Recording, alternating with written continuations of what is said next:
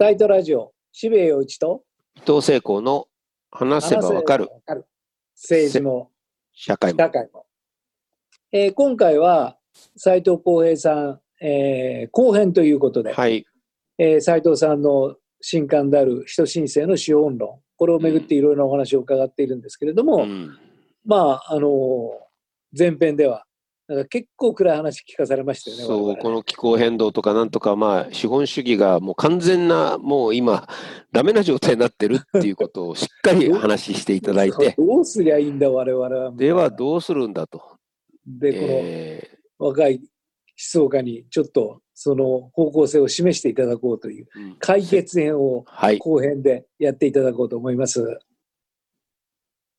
さて、あの、後編に入りたいと思います。えっ、と、斉藤さんの、えー新しい著作をめぐっていろいろお話を伺ってるんですけれども、前編では、まあ、このままだと資本主義というのは、まあ、環境も破壊するし、我々自身のその生活というか幸せもどんどんどんどん奪っていくという、えーこのままではニッチもサッチもいかない、えー大変だという非常に暗いお話を伺ったんですけれどもまああの後編ではですねじゃあどうすりゃいいんだっていう話を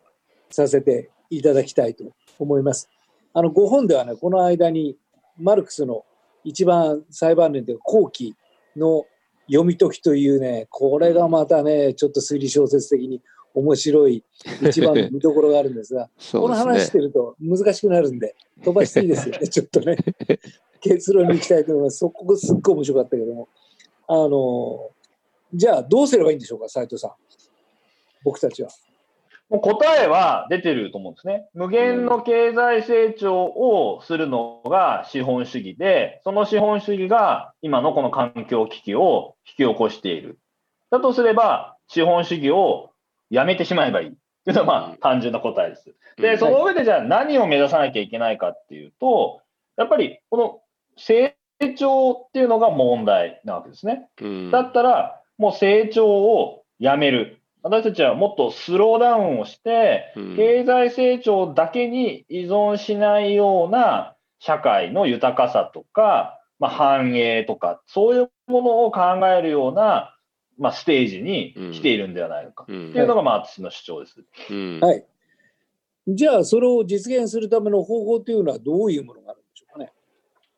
私はこの本で、あのまあ、マルクスを使いながら、将来のポスト資本主義を何て呼んでいるかっていうと、うん脱成長コミュニズムっていうふうに読んでるすごいんですね。わかりやすいですよね。はい。でただ、まあ、脱成長もコミュニズムもあの非常に人気がないので、まあ、最も人気がない2つをくっつけたみたいなペアになってるんですけど、あの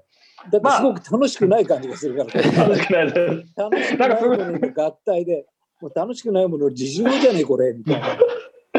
なんかすごい貧しくなって、うん。でなんかこう国家がなんか共産党の独裁みたいになって自由もないみたいな。でこうなんかこうみんな確一化されたような社会に生きていくみたいなイメージになってしまうと思うんですけれども私がいたのはむしろ全然逆でむしろ脱成長コミュニズムに移行することでみんなはもっと豊かになるしもっと自由になるしもっと平等になるよっていうことなんですね。で、それはまあどういうことかっていうと、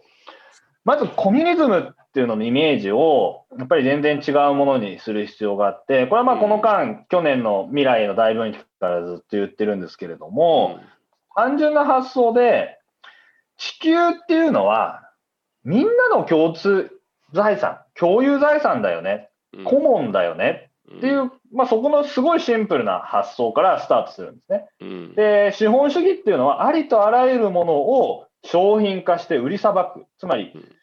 自分だけのものにして、それを他人に金を払って買わせるわけですね。でだけども、そんなシステムっていうのは歴史的に見ると、ここ200年ぐらい、しかもそんなのが本当世界中を追ったのは、この30年、40年ぐらいの話で、もともとは人間っていうのは、当然社会を守るために、いろんな生活に生きていくのに必要なものっていうのを、みんなで共有財産として管理してきた。うんねでもそれを資本主義ってのはどんどん解体していって、独占していってしまった。それをもう一回、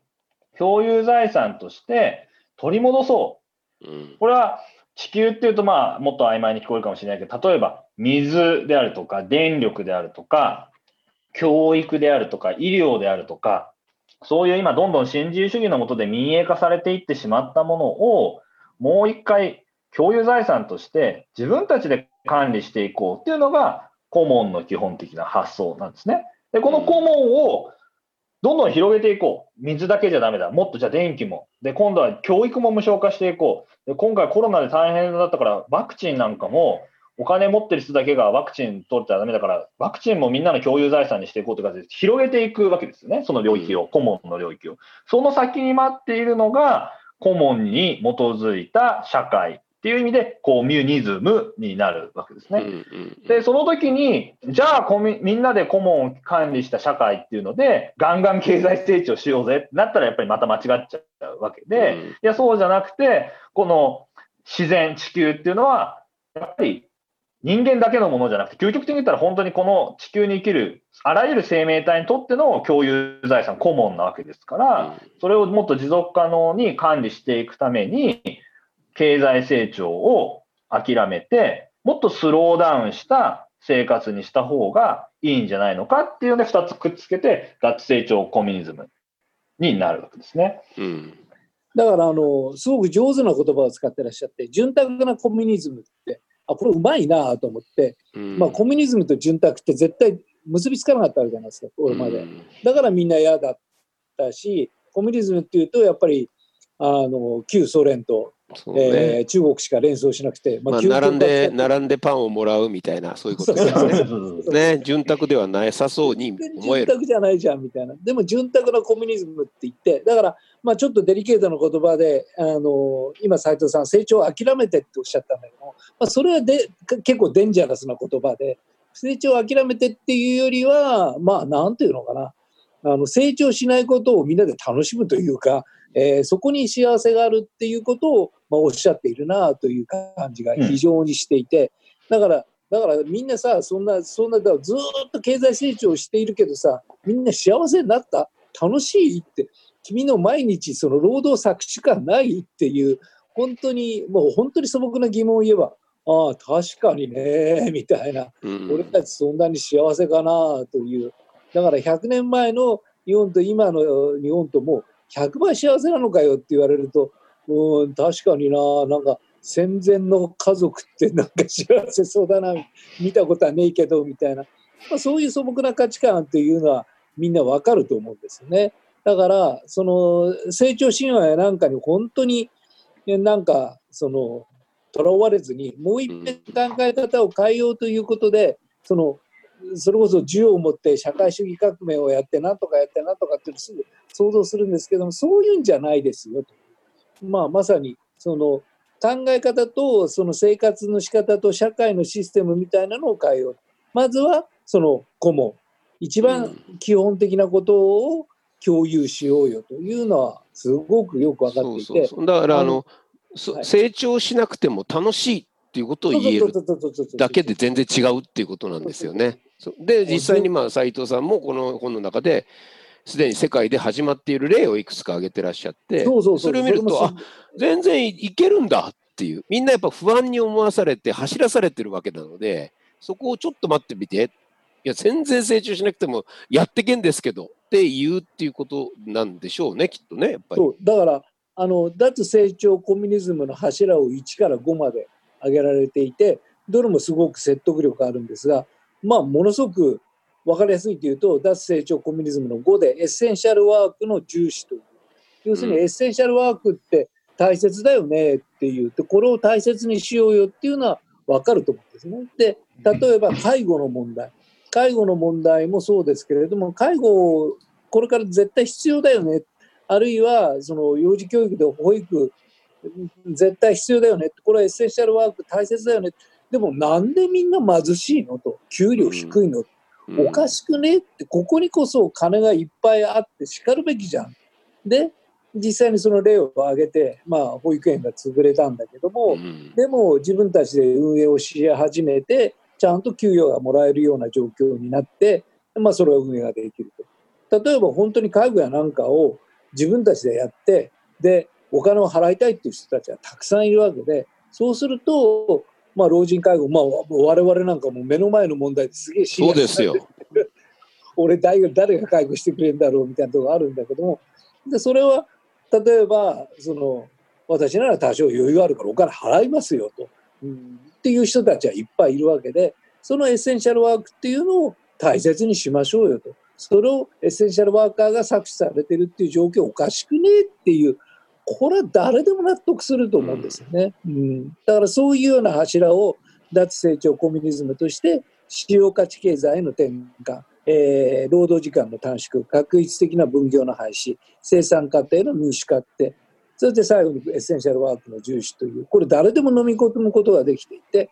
例えば確一的な分業の廃止っていうのは、毎日毎日毎日つまんで仕事をええやってるより、楽しい仕事しようよみんな、うん、そんな楽しい仕事ができるはずじゃないのっていう呼びかけでこれ全部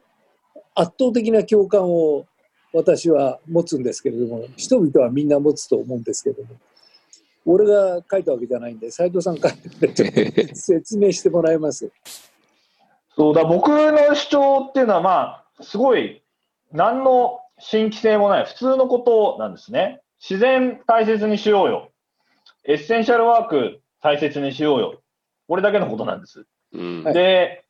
資本主義の何がおかしいかっていうと、この一番大切なことを実現できないシステムっていうことなんですね。うん、だから、一番人間たち、社会にとって大切なことを実現しようっていう、まあ、小学校でも習うような、えー、ことなんですけれども、それを実現しようとすると、えー、コミュニズムっていうすごい過激に聞こえるような主張をしないといけなくなるっていう、この社会がおかしいっていうことですよね。はい、私の主張の内容はすごい普通なんだけれども、実は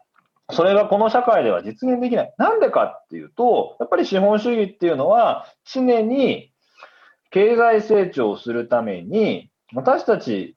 であ人間であったり自然っていうものからこう搾取、収奪をしていかなきゃいけない。で、そのさことによって、ある種貧しさとか希少性っていうものを作り出していっちゃうからなんですね。つまり今までだったらみんなで管理していてタダだったものをどんどんどんどん民営化、商品化していくことによってお金を払わないとあの手に入らなくなる、物にアクセスできなくなってしまう。その結果私たちっていうのはむしろ貧しくなっていってしまっているわけですね。で、そういうものをもう一回貨幣なしに無償でアクセスできるようにすれば、むしろ普通の人々にとっては、生活は圧倒的に安定して豊かになる。で、その時には例えば労働時間をもう少し減らしたりだとか、あるいは何ていうんですかね、もっとこう出張の量を減らしたりだとか、その自分たちがこう常に追われて、できるだけ業績を目指して、もっと競争して、で、もっと経済成長、会社も成長していこうみたいな、この無限のサイクルに飲み込まれてしまって、私たちはそれで豊かになるっていうふうにすり込まれてるから、もうこれしか豊かになる道はないんだなと思って必死にあがいてるわけですけれども、じゃあこの30年間で、どれが本当に豊かになりましたか？皆さん、ほとんどの人たちってこの30年間で今までかつてないぐらいに働い、必死に働いてると思うんですよね。本当ですよ。日本が経済成長してないのって別にみんながなんか怠け始めたからじゃなくて、むしろその結果もかつてないほど真面目に働いて、長時間働いている。だけれども、むしろ人々は貧しくなっている。でだけど一部の人たちってのはより豊かになってるわけですよね。むしろ格差が広がってしまっている。だけど、じゃあ、どんだけ経済成長したら、最終的にその雫みたいなものは庶民にも降ってくるのかって言ったら、降ってこないんですよ、ね。そうね、どんどんどんどん貧しくなっていく。で、そうであれば、むしろ、あの、経済成長に依存するんではなくて、例えば労働時間を短くするような経済のなり方ってなんで考えられないんだろう。労働時間を短くしたら、もっと趣味の時間だとか、家族と普通に家でご飯を自炊で食べる時間とか、増えたら、どう考えたら豊かになるはずなんですよね。車で、あの、ヤマトのドライバーの人がコンビニとかで飯食ってる。そんな状況で生活、豊かなわけないですよね。うちの大学もジムの人たちがパソコンの前でメールしながらご飯とか食べてるんですけど、そういう状況が人々にとって望ましくないなんていうのは明らかなんですけれど、この明らかでないことを、明らかなことを実現できないのが資本主義。で、私がコミュニズムで言いたいのは別に何ら過激なことではなくて、むしろもう少しみんなスローダウンした方がいいんじゃないの？スローダウンすると、実はまあ、物を作る量とか、労働の時間とか、いろんな移動の距離とかは減るかもしれないけれど、その方が豊かになることっていうのは、もしかすると多いんじゃないのか？うん、もっとみんなの生活っていうのは、潤沢になるんじゃないのかっていう、まあ、発想の転換をする必要があるんじゃないなんでこんなことを言わなきゃいけないかっていうと、実は今、リベラルとか左派みたいな人たちの中でも、すごい、まあ、例えば反緊縮とか流行ってますけれど、ああいうのって結局は経済成長しないと、分配もできないし、社会保障とかもできないよっていう話なわけですよね。だからそういう意味で言うと、資本主義を批判したり、労働者の側に立つような人たちでさえも、やっぱりこの資本主義の経済成長のノリみたいなものにすぐに取られてしまっている。私はやっぱり今それをもっと抜本的に相対化して、ゼロベースで考えるような瞬間に立っていて、なんで立ってるかそれしないと最終的に地球そのものがダメになって、全員人類、全員ゲームオーバーになっちゃうよっていうことですね。あの斉藤さんの書かれているあの比喩で面白かったのは、もともと水力発電ってあったじゃないかと。で水力発電ってまあ割とコモンで、えーまあ、共有的なその電力発電のシステムだったんだけども、それよりもなんで石油がどんどんどんどんはびこったか。えー、というのはなぜかっていうと、要するに石油ってのは所有できるんだと。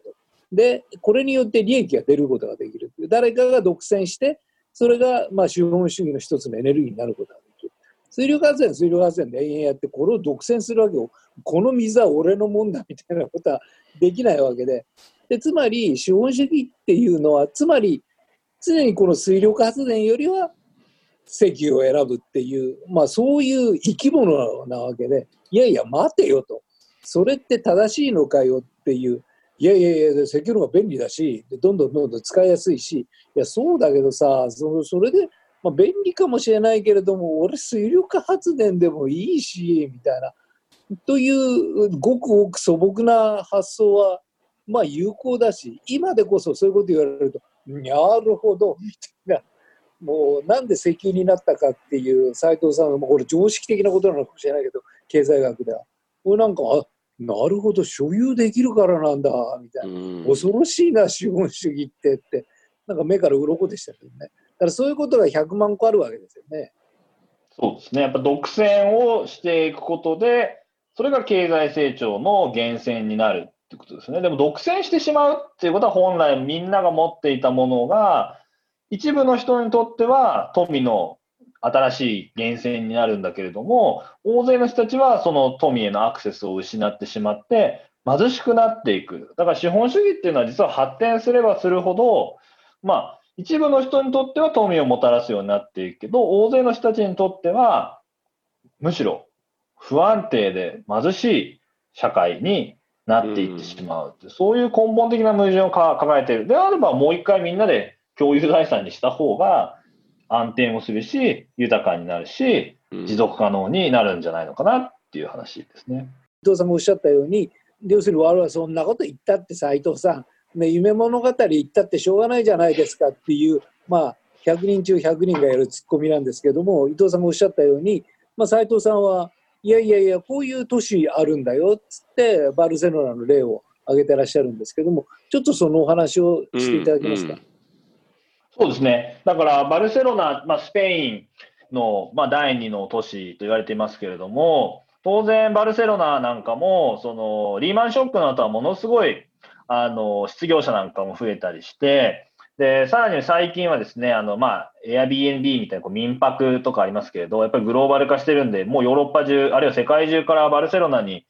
人々が観光客で押し寄せるようになって、オーバーツアリズムっていう問題が生じていて、例えばみんな人を追い出してですね、それを民泊に変えた方が儲かるから、オーナーがどんどんどんどん 家賃釣り上げたりするわけですよね。で、そうすると街は混むし、まあ京都みたいな感じですよね、日本で分かりやすいんだったら、まあ、街は混むし、ゴミは増えるわ、治安は悪くなって、その都市のもともと地元に住んでる人たちにとってはもういいこと全くない。それで恩恵を受けるのは、一部のこうでかいグローバル企業のホテルとか Airbnb みたいなもう本社がどこにあるか分かんないような会社とか全然地元の経済は潤わなくてで、若者たちは失業率が高いので苦しんでいて、人々はどんどん家も失っていくみたいな、そういう非常に劣悪な環境にリーマンショックの後いたんですね。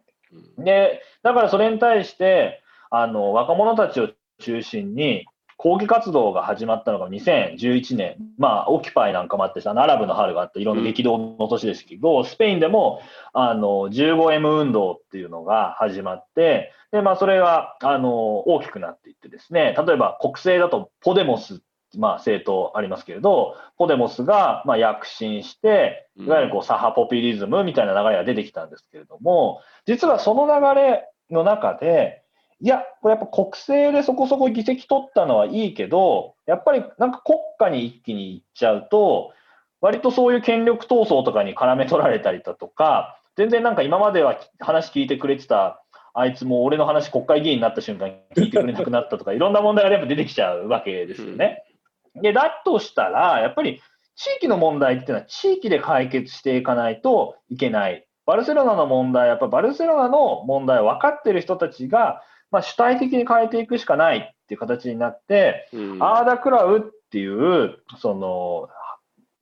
住民追い出し運動、家賃値上げして、その追い出しちゃうようなオーナーたち戦う、あの、社会活動家の女性の人がいたんですね。彼女が、まあ、中心となって、バルセロナ・オン・クムっていう、バルセロナ・イン・コモン、まさにこのコモンっていう、その、共有財産としてのバルセロナみたいなプラットフォームができて、で、なんと、彼女が市長に選ばれたんですね。すごいですよね。で、うん、本当にゼロベースから始まって、そういういろんな社会運動がつながって、市長が、自分たちの市長が選ばれて、で彼女はその自分たちの社会運動との距離を決して失わずっとその密なコミュニケーションを取り続けて、今様々な試みをあの野心的にしていて、でその一つが今年の1月ぐらいにですね、バルセロナで出したバルセロナの気候非常事態宣言っていうのがあって、で、これ今いろんな世界中の街でですね、あの、例えば2050年までに二酸化炭素の排出をゼロにするみたいなこう宣言みたいなのが出ていて、日本なんかでもいくつかの都市では出てきたりしているんですけれども、大体日本でやるとですね、その何2000何十年までに何パーセントってこう数値目標を入れちゃうと結構あの深刻度が増しちゃうので、あのぼやかした感じになっちゃったりして、あとなんかあんまりこれ誰が書いたのか分かんないみたいな、そういう問題があるんですけれども、なんかすごい曖昧な、これなんかこういきなり、まあ、やったのはいいけど、これ誰が書いてんだろうみたいな感じなんですけど、そうね、なりがち。なりがちでしょ？でバルセロナの場合はそうじゃなくて、うん、あの市民とか市民団体が参加してでワークショップを何回も開いてでそこでまあいろんな議論がされて、まあ、最終的にはこう2050年までに、まあ、それよりもうちょっと早い段階でできるだけ早くゼロを目指すみたいなあの気候非常事態宣言が出されて、その中でこの気候変動の原因は、これ私が今注目している文章の一つなんですけど、その宣言の中でなんと、市の宣言です。市の宣言の中で、気候変動の原因っていうのは、まさに無限の経済成長を目指している、この既存の経済システムであることは間違いなくて、でとりわけ、この富裕層の人たちが大きな責任を負っているのは間違いないってこう明言されてるすごいね。市のオフィシャルな宣言で。でそういうような大胆な宣言がどうして出せるかっていうと、それはやっぱり市民が参加していて、うん、そういうやっぱり政治家も市民の支持を失いたくなかった、それぐらい踏み込まないといけない。で、実際市民がワークショップ開いたらそういう提案を出してきている。でそういう今、流れっていうのが世界中に広がっていて、これフランスちょっと長くなっちゃいますけど、フランスとかもそうで、今市民議会っていうのが開かれて、市民たちが選ばれて、くじ引きで選ばれるんですけど、150人ぐらい集まって2週間ぐらい議論して、で、議会に提案するんですね。で、何提案したかって言ったら、あの、国内線をできるだけ廃止していくとか、新規の飛行場の建設禁止とかですね、自動車とか肉製品の広告の禁止とか、あとその憲法にエコサイド、ジェノサイドって言葉がありますけど、エコサイド、つまり自然に対する虐殺みたいなものを罪とするみたいな文案を憲法に入れるかどうか国民投票しろみたいな、そういうすごいアイディアが出てくるようになってきてる。でそういう形で、今、その無限の経済成長を目指す資本主義っていうのを見直して、もっと新しい社会のあり方、それでそれに合わせた政治のあり方、民主主義のあり方を考えていこうっていう運動が市民の中から特にヨーロッパを中心にものすごい出てきている。で、私はこれ、そんだけバルセロナだってひどい状況だったのにできたんだから、日本だってなんでできないんだろう。僕はできると思うんですね。これは本当に、例えば、あの、まあ、世田谷の保坂さんとかまさにそうですけど、もう本当にそういう市民との、こう、連携を取りながら、新しい形の社会とか、新しい形の民主主義とか、新しい経済のあり方みたいなものを作っていけるビジョンっていうのは、もっともっと出てきていいんじゃないのかなっていうふうに思ってます。うん、だから、あの、本当にバルセロナが特徴的だったのは、まあ、オーバーツーリズムを否定したわけですよね。だからこんなに観光客が来るのは良くないって。それは成長の否定なわけで、観光に、観光で成り立っている都市が、観光でどんどん人が来るのを否定して、いやいや、こんなにいっぱい来てさ、その成長してるけど、俺たち幸せ？全然幸せじゃねえじゃん。なんかどんどんどんどん不幸せになってる。これ止めない？成長。こんなの成長しなくていいからさ、っていう提言ですよね。そうだから成長しなくていいものってのあるわけですね。オーバーツアリズムみたいなのは成長それ以上しなくていいんですよね。そうだからもうこれでやめようよってことになって、で例えば今、京都で誰かが、いや、観光客多すぎない皆さん。これもう観光、これ以上観光で成り立ってる都市だけれども、これやめないもう、ここに幸せないからさ、観光ちょっと収入減っても、もうちょっと落ち着いて暮らしませんか、皆さんっていうのは、絶対共感呼ぶと思うんだよね。だから、まあ、その、それこそ、なんか、脱成長コミュニズム、えらいこと始めたぞ、33歳のマルクス主義の学者がと思うけども、そういうふうに読み解けば、すんげえ説得力あるし、そりゃそうだよな、みたいな。成長ばっかしてもなんか俺たち幸せじゃねえしっていうところで、最後に後書きで、あの、ブルース・プリングスティーンの斎藤さんはですね、サビを歌うわけですよ。僕たちは何をすればいいか。ワーカーズコープでもいい。学校ストライキでもいい。有機農業でもいい。地方自治体の議員を目指すんだっていい。環境 NGO で活動するのも大切だ。仲間と市民電力を始めてもいいっていう、まあ、すごいアジテーションをやるわけですよね。だからこれで、まさに環境コミュニズムというか脱成長コミュニズムっていうのは、まあ、こういうことだよっていうそれを我々飲み込みますよ。なるほど。で、それで、なんか、まっとうな社会が訪れるんだったら、この脱成長コミュニズムっていうのもいいかもしれないって、最終的には本を読んで納得できるっていう恐ろしい本ですよね。よく書けてるなと思いましたね、うん、うん、ありがとうございます。かなり気合い入れましたよね。やもうこれ本当に、あの、ちょっと最初あの、伊藤聖子さんもおっしゃってましたけど、結構バッサバサいろんなところを切ったりもしているので、あの、気合を入れて書かないと、私がむしろ非常に激しい返り討ちに合う。まあ、これだけ気合入れて書いても、返り討ちに合う可能性はかなり高いので、まあ、私の、あの、執筆生命もこれで立たれるかもしれないぐらいのいや、すごい、うん、でだからこそ、その、一つの隙もないようにきちんと、論理立てて書かれたなって、まあ、むしろもちろん日本の読者に向けているけれども、今回の場合は。でもこれはもう世界的な宣言をしたんだなっていうのはすごくよくわかる。共産党宣言があったように、こういうものがあるっていうふうに、やっぱり、もちろん訳されていくわけですよね、これは。世界に。はい、そうですね。うんあの、やっぱりこれは世界の今の、そう、あの、これはあの、私が頭おかしくなってこういうことを書いてる あの、日本でやっぱり紹介されてないですよね、今の最先端の脱成長とか環境運動とか左派の運動っていろいろあるんですよ、当然。でそれを僕はやっぱりいろいろ読んできて勉強して、あとは出張で行って向こうの活動家とか学者に会ったりして話す中で、もうこの道しかないんじゃないのかっていうのは、だいぶあのコンセンサスとして世界的には出来上がってきてるような気がしていて、これがこう日本でも紹介されて、うん、あの支持を集めるようになるといいのかな、うん、逆にこれあの全然あの無視されてしまうと世界のトレンドからは取り残されてしまう可能性もあるそういうことだよね。うん。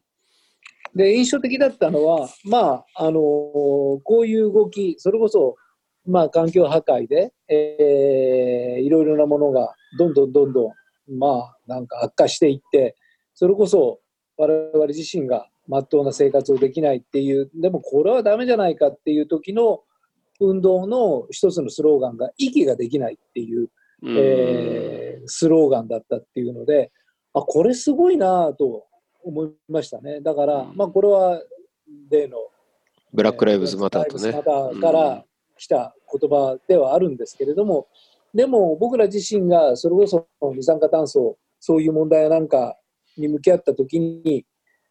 息ができないっていう言葉の持つ、すごくリアルと説得力と、あ、なんか来たなっていう、だからそういう言葉を持てるか持てないかっていうのが、あの、こういう運動をやっていく上でのリアル、その大衆化していくの、それこそロックな歌詞として、息ができないっていう歌詞はすごい説得力を持つし、ああ、そのこういう運動の持つリアルっていうのはあるんだなと。だから僕の最終的なお願いは、この本のタイトルを息ができないにしていただいたら。今から。人申請の資本論って難しい。難しいよね。論文の論文のタイトルだからこれは。ここだけロックじゃないなと私は思いました。それはあらかじめ相談すべきでしたね。息ができないタイトルは結構いいよね。いい、いい、いい。いいよね。すごいいいと思う。うん、俺はやっぱり。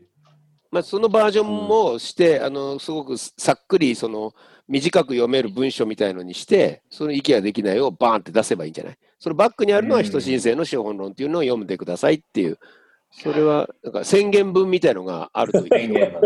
うん。それはぜひあのうちのバンドで バックやるから読んでほしい、朗読してほしい。斎藤君。そのアジテーション文みたいなのね。ああ、そうそうね。そうそう、必要だと。いや、それは、あの、届かせるにはそういうふうにした方が運動としていいと思いますね。いや、いずれにしろすごい本でした。あの、うん、本当に、本当に面白かったです。そうそう。まずはお疲れ様でした。これ大変大変だったと思うわ、これ。ね。あのな何度も何度もお呼びしておりますけれども、これからも何度も何度もお呼びしますよろしくお願いします。ぜひぜひよろしくお願いいたします、はい。今日はどうもありがとうございました。ありがとうございました。ありがとうございました。